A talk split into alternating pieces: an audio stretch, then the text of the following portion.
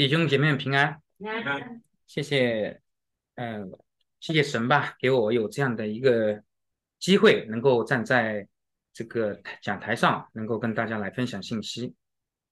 也愿我们每一个弟兄姐妹能够在主里面能够有从主而来的平安，愿从主而来的爱和智慧能够充满我们，让我们的生命能够更加的丰盛。我今天要分享的经文是马太福音第五章二十一节到二十六节，论发怒。我们先来一起，现场的弟兄姐妹来一起读一下这六节经文。预备起，你们听见有吩咐古人的话说，不可杀人，又说凡杀人的难免受审判。只是我告诉你们，凡向弟兄动怒的，难免受审判；凡骂弟兄是拉家的，难免工会的审判。凡审判。凡凡骂弟兄是魔力的，难免地狱的火。所以你们在祭坛上献礼物的时候，若想起弟兄向你怀怨，就把礼物留在坛前，先去同弟兄和好，然后来献礼物。你同告密的对头还在路上，就赶紧与他和稀，恐怕他把你送给审判官，审判官交付衙役，你就下在监里了。我实在告诉你们，若有一分钱没有还清，你断不能从那里出来。我们在主的面前，我们先做个祷告。亲爱的主耶稣，我们知道我们是一群罪人，是极其有限的一群人。我们需要从你那里来汲取力量，我们需要你的话语来打开我们，让你的内在，让我们的内在和外在都能够属于你。也愿你来使用我们，让我们能够做好自己所在做的功用，也让我们知道我们所学的、我们所领受的那些真理，都能够与良善结合，都能够真正过那仁爱的生活。主要我们需要你，求你来帮助我们每一个人。感谢主，以上祷告是奉靠我主耶稣基督宝贵的圣名。阿门。好，我们先来回顾一下小英姊妹上次带领的第五马太福音第五章第二十二十节的内容。我告诉你们，你们的义若不胜于文士和法利赛人的义，断不能进天国。胜于文士和法利赛人的义，表示这生命必须是内在的。而不是没有内在的外在，也就是说，如果你的生命是外在的，没有内在，就不是胜于文士和法利赛人的义，那就不能进天国。除非这生命是内在的，而由因为它是内在的，它也是外在的，由内而外，这样的话。天堂就在它里面，它也会被接入天堂。耶稣基督在登山宝训的这几节经文当中，耶稣教导的都是属于内在的内容。我们来看今天的经文。那在开头，我想先跟大家分享一个故事。可能这些故这个故事，可能大家也也有听过。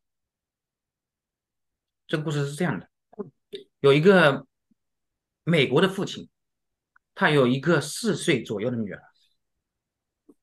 这位父亲特别喜爱汽车，他就买了一辆非常好的、非常品牌是非常好的、非常心爱的一个汽车。然后他的女儿。一不小心在他的汽车上划了很多的划痕，于是这位父亲就大发雷霆。然后他找不到类似于绳子这样的东西，然后他就用铁丝将这孩子这女儿的小手给捆了起来，然后高高的吊着罚站。几个小时后过去以后，这女孩的手因为铁丝这样捆着，然后挂着，时间又太长了，导致血液循环循环不良，双手发紫。然后父亲就看到看到这个情况，就急赶紧送往医院，但是为时已晚。这女孩的手掌就已经坏死，为保住性命，医生就建议她做结掌手术。就这样，小女孩在父亲的这样的怒气当中失去了手掌。在半年以后，这个父亲将这心爱的汽车又重新烤漆，开回了家。这个小女孩看到父亲的新车这么光亮，就说：“爸爸。”你的新车，不，你的车真的好漂亮，看起来就像新买的一样。这个小女孩就天真无邪的伸出了她那双截断的残肢，对着父亲说：“爸爸，那你什么时候可以把这手掌还给我呢？”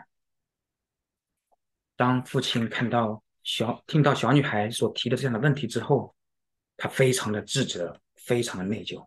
也就在这非常极端自责和内疚的情况下，这位父亲举枪自尽，结束了自己的生命。那这个故事里面的父亲当然很爱自己的女儿，但是因着这自己那不可思议的怒气，最终付出了惨痛的代价。好，我们来看今天的经文。马太福音第五章二十一到二十六节，我今天带大家以三个以以以下三个角度来分享这六节经文。第一，圣经到底在说什么？第二，圣经要告诉我们什么？第三，圣经要我来做什么？我们先看第一部分。圣经到底在说什么？二十一节，你们听见有吩咐古人的话说：“不可杀人。”又说：“凡杀人的，难免受审判。”大家都知道，“不可杀人”是十诫里面的第六条诫命。一个著名的神学神学家巴克说道：“不可杀人的诫命。”基于一个原则，这个原则就是人的生命是神圣的，因为第一，生命是神所赐；第二，人带着神的形象，生命是世界上最宝贵、最神圣的东西。我们尊敬神，就彼此尊敬他在我们里面的形象。所以，凡杀人者，也是藐视上帝的形象，挑战神的权威，这样的人难免受审判。记得我们在几周前的一个组织里面，组织结束以后，我们在线下聚会的这几个弟兄姐妹有一个讨论，我觉得这样的讨论是很有意思的。一个弟兄提出的问题是。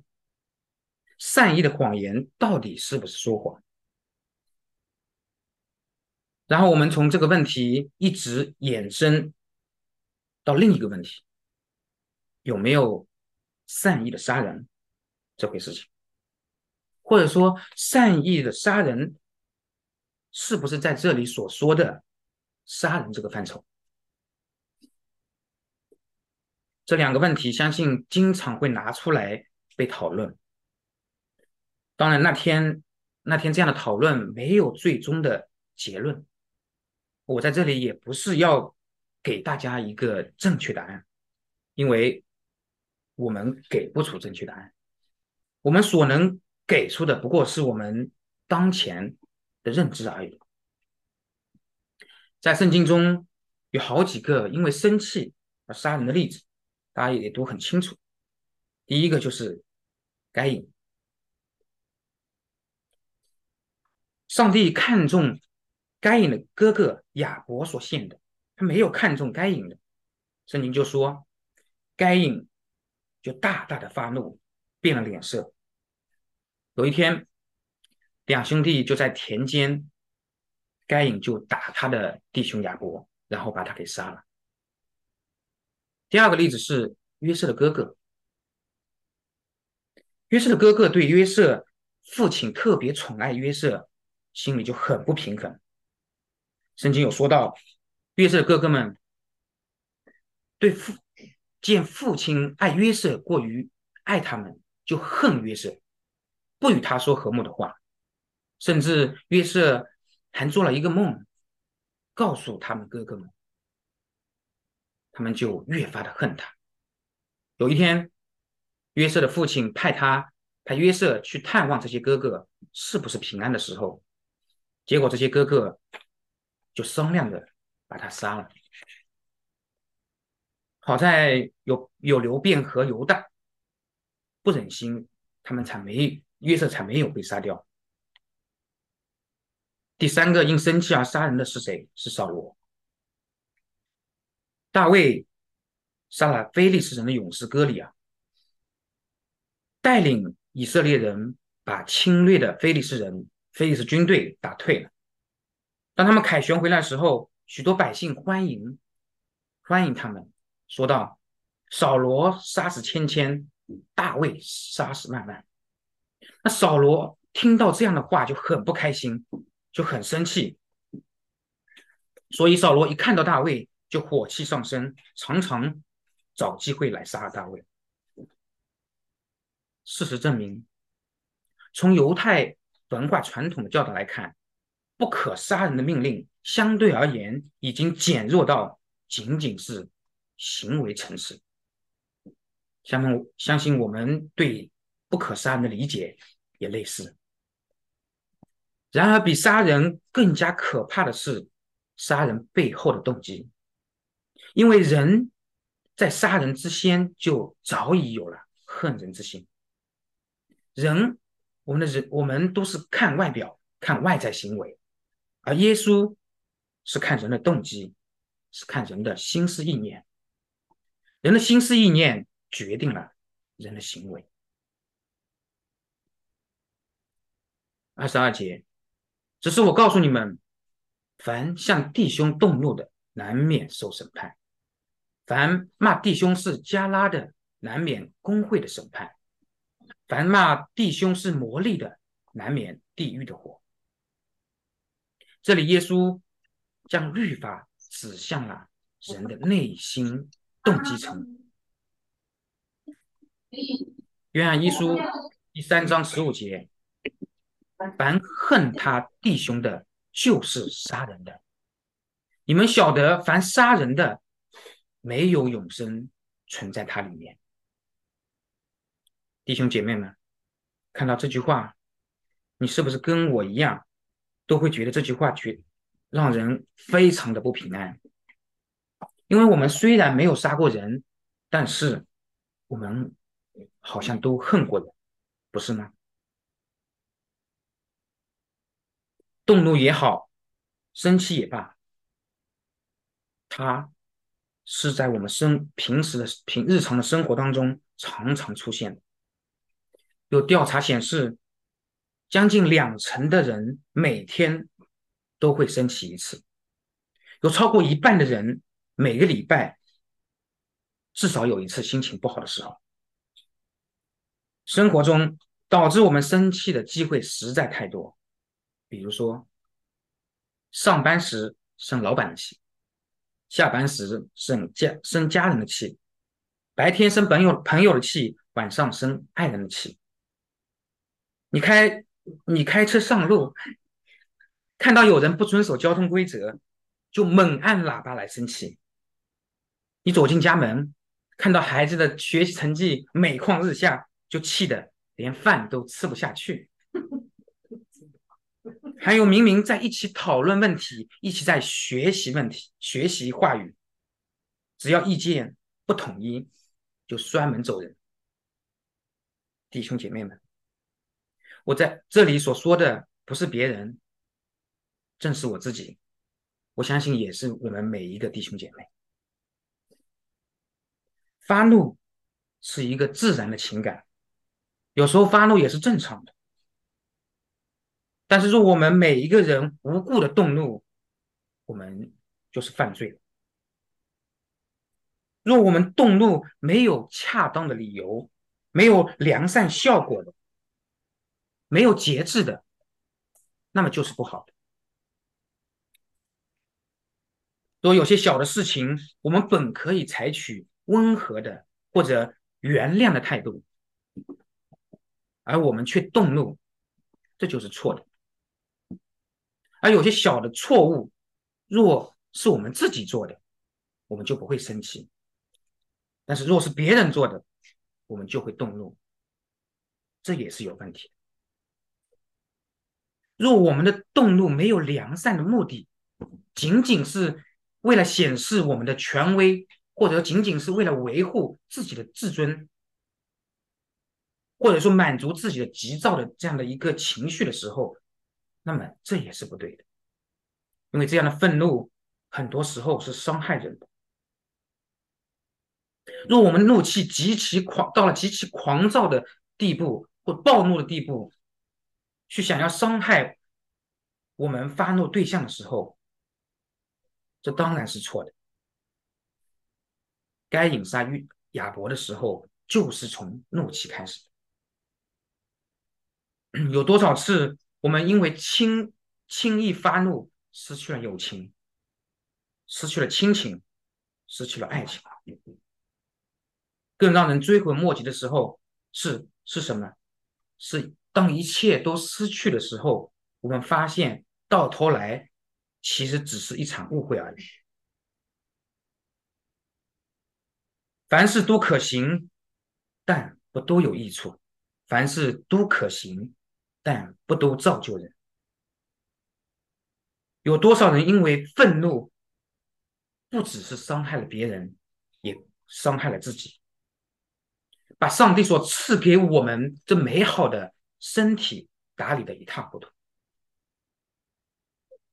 然而，试问弟兄姐妹，我们都知道生气发怒其实不好，但我们可以停止发怒吗？试问我们试想我们在一周之内，甚至一天之内会发怒多少次？一个轻易发怒的人，他的心胸也是狭窄的，在他的心内心灵深处难有一些忍让的心。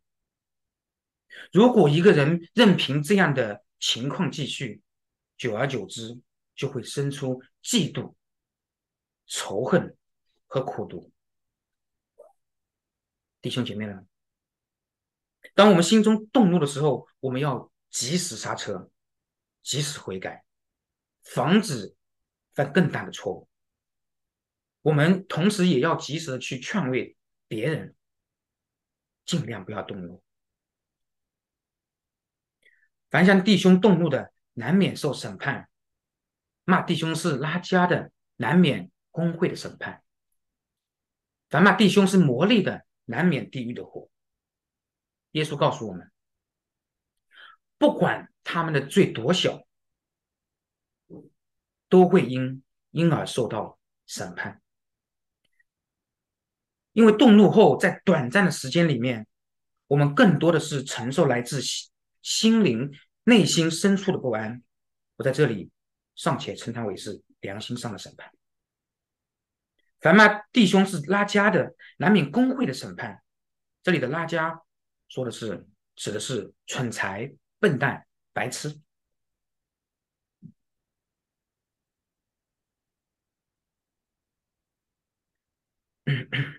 那我们也在想一个事情：这个这样的骂人是什么？是一种傲慢的轻蔑。其实就是一种看不起人的意思。那这种轻蔑之罪，应当受到工会的审判。这里说的工会，说的是犹太人最高的法庭。在耶稣的时代，工会是由犹太人的领导层法利赛人、撒都该人组成的委员会，由当时选出来的大祭司来主持工作。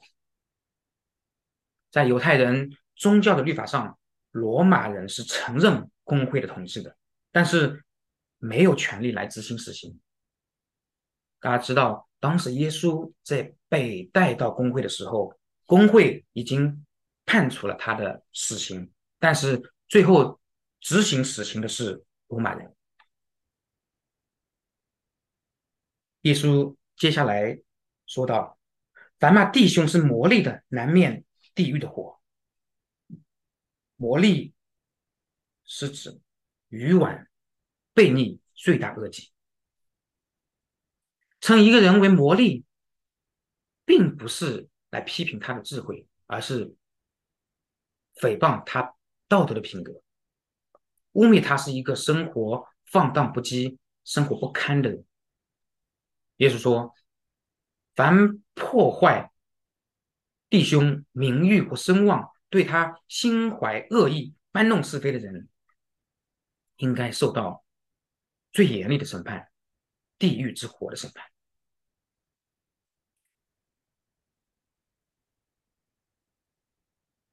你的心会说话吗？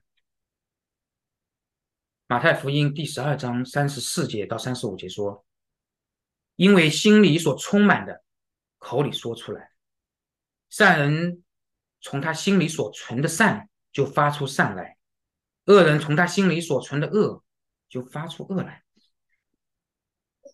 我在准备这篇信息的时候，我有看到一篇很好的文章，说到是关于怒气的，是关于怒气的这个七个发展的一个阶段，与大家分享。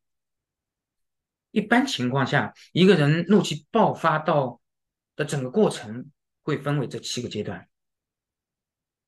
一开始是由不悦开始，就是说我不高兴了，他惹到我了，或者说那个事情我就看不顺眼，一个简单的这样的一个情绪，我心里不舒服。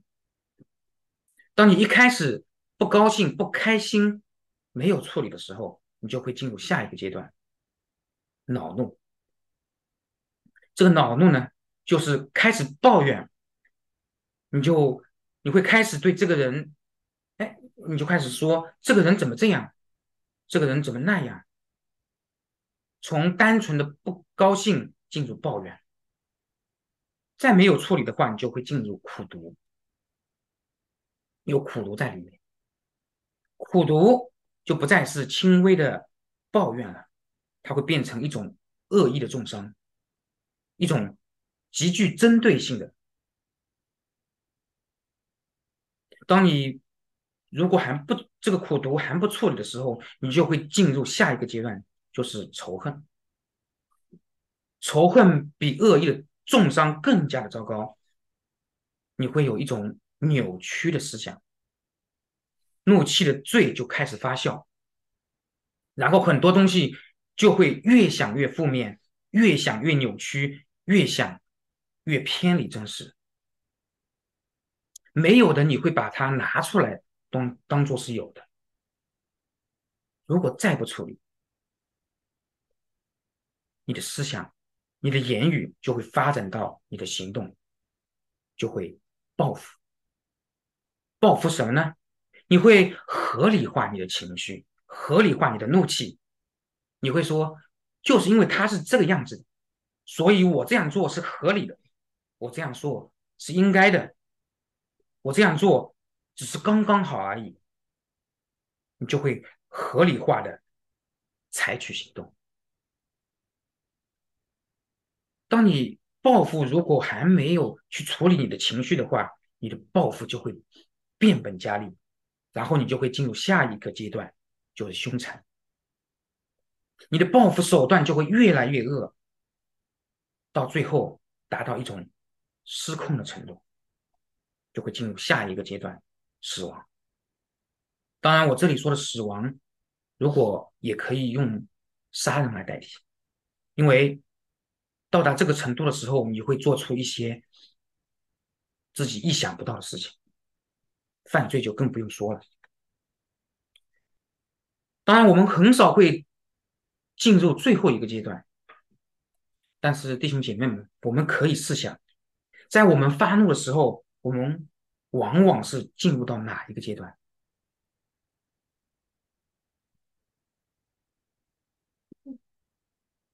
二十三到二十六节，所以你在祭坛上献礼物的时候，若想起弟兄向你怀怨，就把礼物留在坛前，先去同弟兄和好，然后来献礼。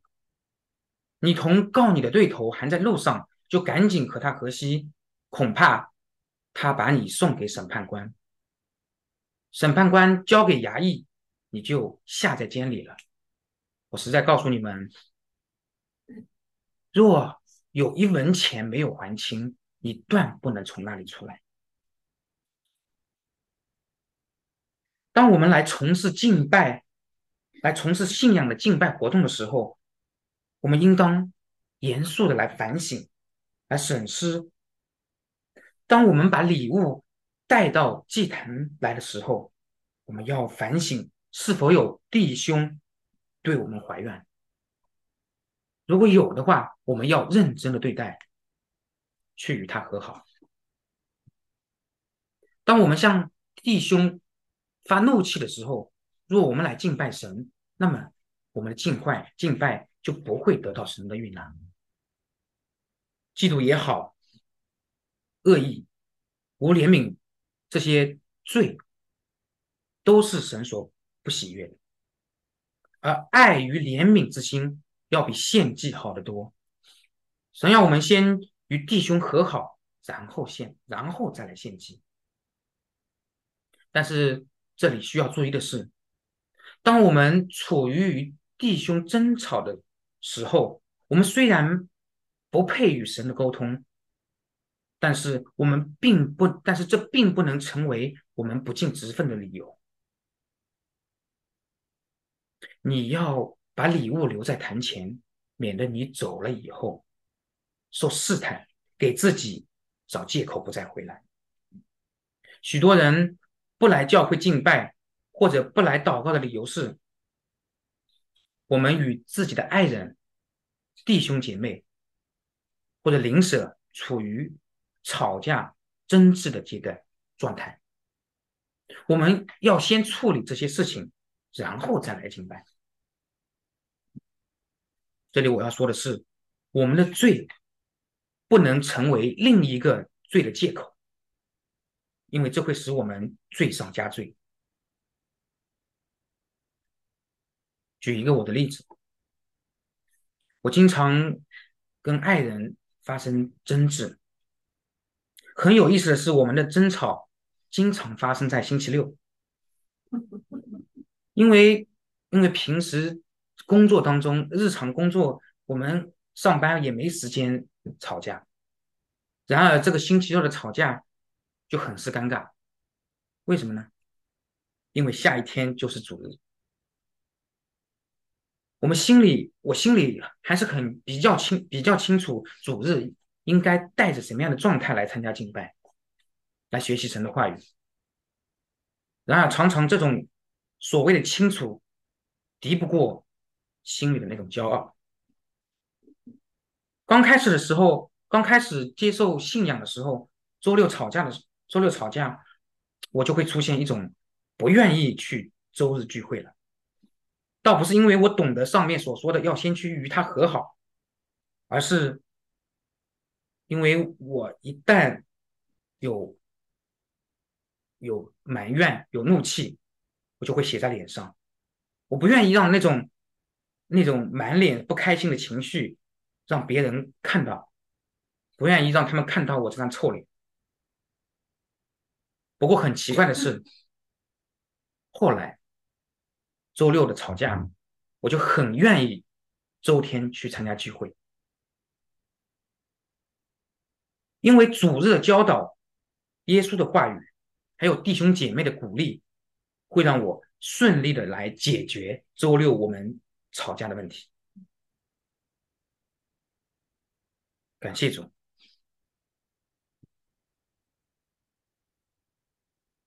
所以你要在祭坛上献礼物的时候，不想起弟兄向你怀怨，就把礼物留在坛前，先去同弟兄和好，然后来献礼物。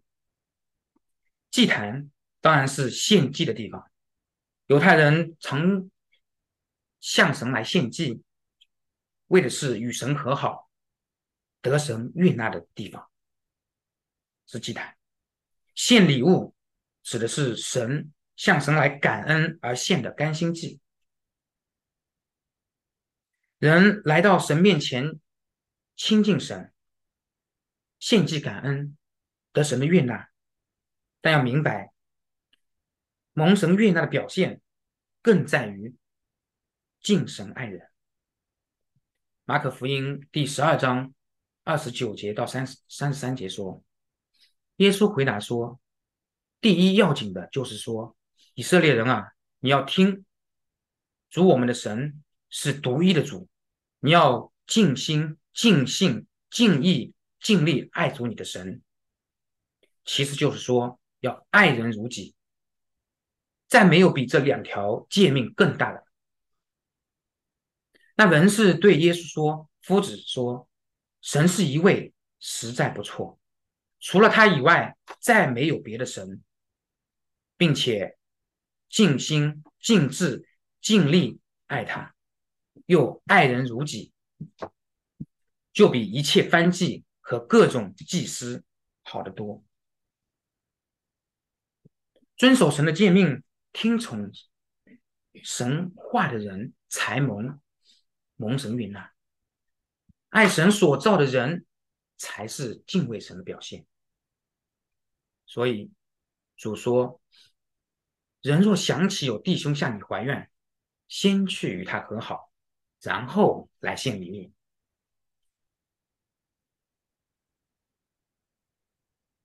二十五节，你同告你的对头还在路上，就赶紧和他和稀，恐怕他把你送给审判官，审判官交付衙役，你就下在监里。这里告你的对头。指的是抱怨你的弟兄，是指你所亏欠的那一位，赶紧就是迫切、急切，和稀是和解和好。罗马书十三章八节说：“凡事都不可亏欠人，唯有彼此相爱，要常以为亏欠，因为爱人的就完全的律法。”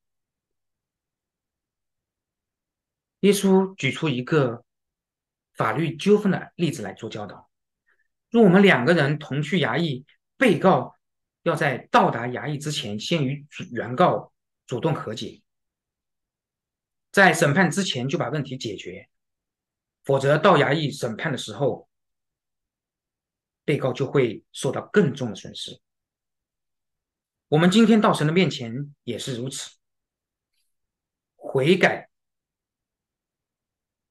转转向神，除去一切亏欠，才会得主的怜悯和恩惠。第二十六节，我实在告诉你，若有一文钱没有还清，你断不能从那里出来。清债得自由。一文钱这里指的是罗马帝国所用的铜币，是一个最小的单位。主说：“人若有一文钱没有还清，那也是亏欠，不能从债务中出来。”主在这里看的当然不是数目的多少，更不是，更是更是人的思想品格。凡是不可亏欠人，哪怕是自以为极小的得罪，同时也让我们看到。人不能向罪来妥协，非到你还了最后一文钱，绝不能从那里出来。创世纪第十章第七节说：“你若行的不好，罪就伏在门前，他必恋慕你，你却要制服他。”今天我们在基督里面，因着基督的救赎，在基督里才能得着真自由。这些都是教导我们，我们要除去内心的愤怒情绪，因为这些情绪都是神所不喜悦的。要控制住，如果控制不住这样的愤怒的情绪，后果就会很严重。大家都知道，愤怒和危险在英文里面是一个是 anger，一个是 danger，这两个词就差一个字母。如果控制不好，就会带来危险。圣经到底要告诉我们什么？它的内意到底是什么？在所听的奥秘。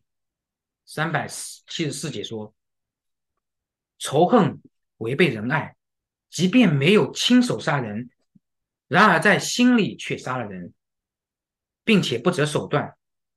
唯有外在的约束，才能阻止犯下外在的罪行。就字面意思而言，流人血就是杀人；就内意而言，流人血。”是指对灵舍心怀仇恨。所听的奥秘一一千零十节和一千零十一节说，动怒表示背离仁爱，因而表示仇恨。凡心怀仇恨者，不但没有仁爱，还对仁爱施暴。不可杀人这条诫命，更远的。意义，也就是它的灵意是：不可夺走人对神的性可爱，不可夺走人对神的性和爱，由此夺走了他的属灵生命，这才是真正的杀人本身。因为人凭这生命而成为人，身体的生命服务于这种生命，如同工具，工具应服务于主因。此外，道德的杀人就是从这种属灵的杀人衍生出来的。所以，人若犯下这一条，也就犯了另外一条。因为愿，因为凡愿意夺走人的属灵生命之人，若不能得逞，他就会对他心生仇恨。而事实上，这仇恨，他仇恨这性和爱，因而仇恨这个人自己。属于性与爱的属灵杀人，属于名声和荣誉的道德杀人，以及属于身体的属世杀人，这是一个系列，他们彼此相随，如同原因和结果。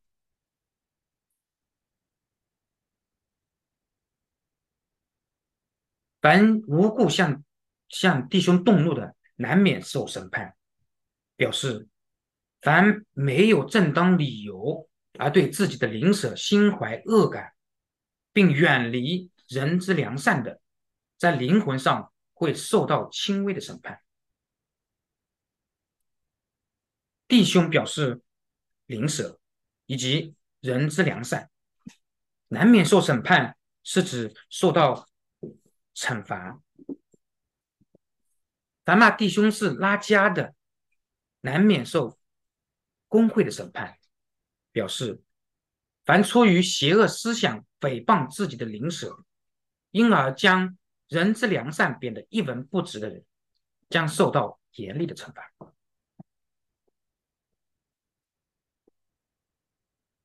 骂拉加表示侮辱灵舍，因而将人之良善变得一文不值；而骂拉加表示的是不算什么东西，因而视为。卑贱，凡骂弟兄是魔力的，难免地狱的火。表示凡恨恶弟兄的，也就是凡完全完全远离人之良善的，都会被罚入地狱。那魔力，表示的是彻底的厌恶。弟兄表示人之良善，那地狱的火表示恨恶良善，因而恨恶邻居所在所在的地狱。这三句话描述了三个程度的恨恶。第一种，也就是动怒，表示邪恶的思维；第二种，也就是骂拉加的，表示由此而来的邪恶意图；第三种，也就是骂魔力，属于邪恶的意愿。这三种程度，就是对人之良善的。恨无程度，审判、工会、地狱的火，表示这三种程度的惩罚。审判表示相对较轻的、相对较轻邪恶的惩罚；工会表示对较重邪恶的惩罚；地狱的火 表示对最严重邪恶的惩罚。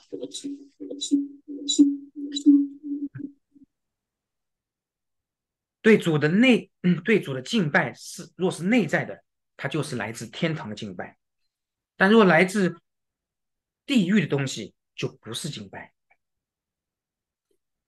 而没有内在的外在敬拜，它是来自地狱的。留在坛前的礼物，表示爱，表示出于爱与人而对主的敬拜。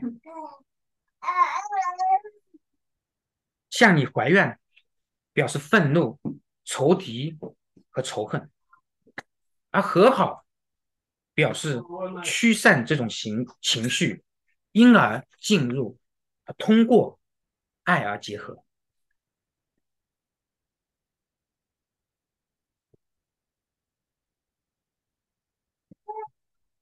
给审判官，审判官交付衙役，就下在监里。描述了在世上对自己的弟兄心怀仇恨之人的状态。监里表示地狱，还清最后一文钱，表示对永火的惩罚。在祭坛上献礼物，在灵异上表示敬拜神。敬拜神是指既有内在又有外在，既属于性。和爱，因而属于生命的敬拜。神性敬拜主要在于对我们对呃对我们灵舍的爱，不在于没有仁爱的虔诚。在祭坛上献礼物，表示出于虔诚的敬拜；而同弟兄和好，表示出于仁爱的敬拜。而后一种敬拜才是真正的敬拜，而敬拜的本质是过仁爱的生活。足以同弟兄和好来教导爱之良善，同弟兄同我们的弟兄和好，是指避开敌意、仇恨和报复。显然，这就是一种避恶如罪。我想，这里的另一层意思。说的就是我们需要避恶如罪，过仁爱的生活。所以耶稣指出人内在的问题，我们要解决这些问题，必须从必须从里面开始。不要以为这是一种小事情，它是一种关乎生命的事情。我们所要的是从内心来发生改变。由从内而外来认识问题，愿意放下自己，跟随神的指引，乃凭神的旨意。最后一部分，圣经到底要我做什么？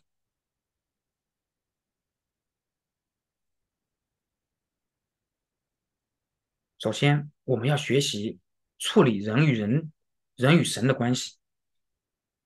我们经常说，与人的关系反映的就是与神的关系。那这里所说的内容更加更指向了我们应当与神和好。我们若有智慧，就应当趁着还在路上的时候，赶紧与神和好。当我们还在这个世上还活着的时候，也就是我们还在路上的时候。当我们肉体死了以后，就再也没有机会悔改。圣经很清楚的告诉我们：岂不知你们的身体就是圣灵的殿吗？这圣灵是从神而来，住在你们里头的，并且你们不是自己的人，因为你们是重价买来的，所以要在你们的身子上荣耀神。圣经要我做什么？不轻易发怒。不轻易发怒，见证的是生命；不轻易发怒，也显出我们的见识。人有见识，就不轻易发怒，宽恕人的过失，便是自己的荣耀。不轻易发怒，显示显示出能力；不轻易发怒的能力是饶恕的能力。而不是审判和毁灭的能力，报复和发怒并不能显出强者的能力。箴言书十六章三十二节说：“不轻易发怒的胜过勇士，制服己心的强如取城。不轻易发怒也胜过魔鬼。”以弗所书四章二十六到二十七节说。生气却不要犯罪，不可含怒到日落，也不可给魔鬼留地步。我像一个成熟的有生命的基督徒，他的一举一动必定是逐渐来接近耶稣的样式。圣经要我做什么？从怒气中走出来。耶稣告诉我们。首先解决人与人之间的问题，再去亲近神。如果一个人给神献礼物的时候，内心缺少和睦，缺少谦卑的心智，那么这个人他的心态是不值得认可的。耶稣教导我们说，耶稣教导我们，我们要学会在日常生活中操练敬拜。敬拜不仅仅是在祭坛前面，也是在与他人的接触上、言谈举止上、行事为人上。当我们无法处理好与人的关系时，我们也无法聚焦于神，甚至聚焦于天国文化。从发怒中走出来，首先是要改变内心的改变。不要斤斤计较，也不要常看别人的过失，因为因为我们每个人都是不完全的。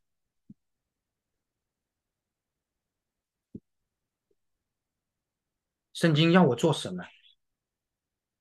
理解、宽容、饶恕。当我们去尝试理解并寻找答案时，我们会发现。很多时候，我们经曾经伤害伤害我们的人，其实他们也受伤。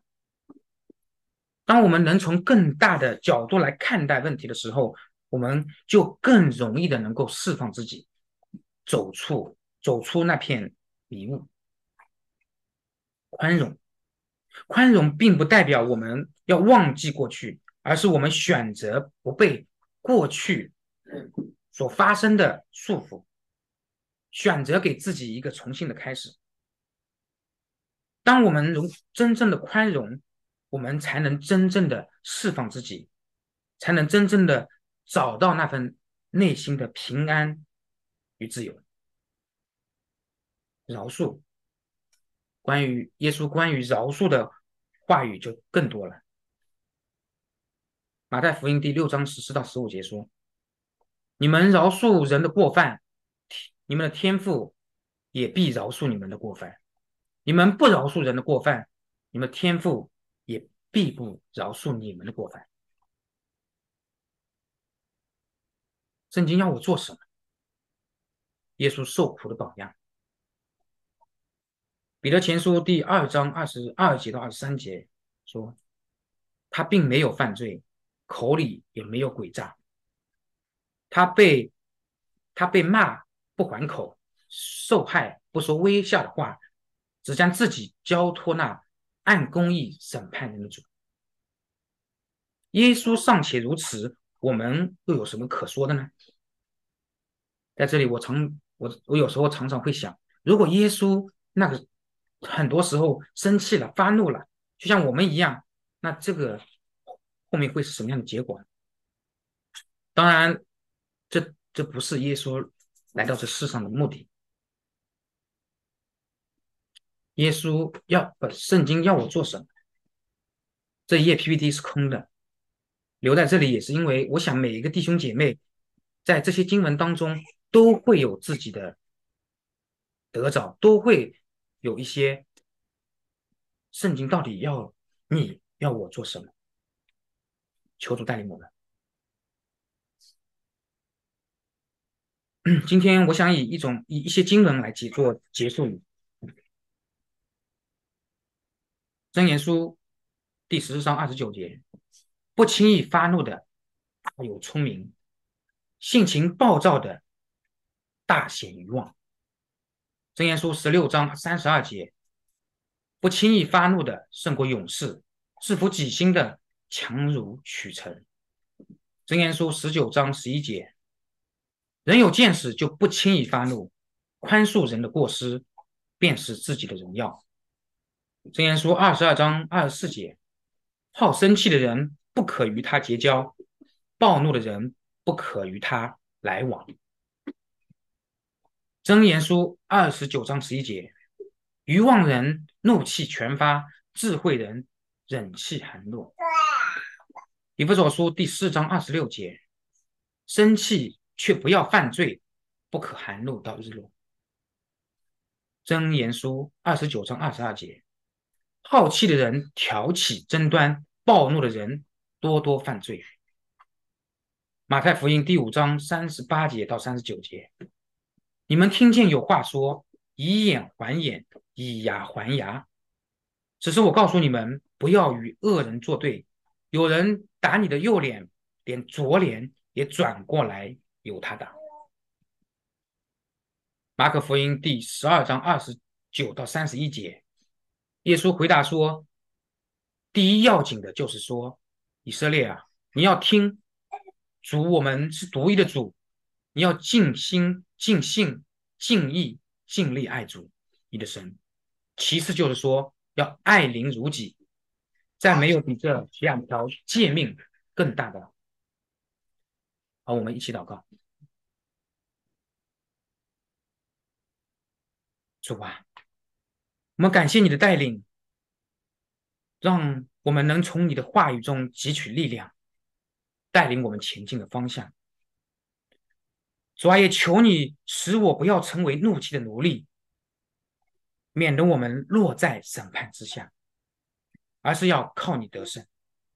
求你来鉴察我们，让我们的心思意念、我们的内在被你所打开，让我们能从内内在不断的改变。引导我们走永生的道路，愿我们都能够心存谦卑，爱神爱人，也同样可以靠你来避恶如罪，来过仁爱的生活。求主帮助我们。以上祷告是奉靠我主耶稣基督宝贵的生命。阿门。感谢主。我的今天，我今天的分享就到这里。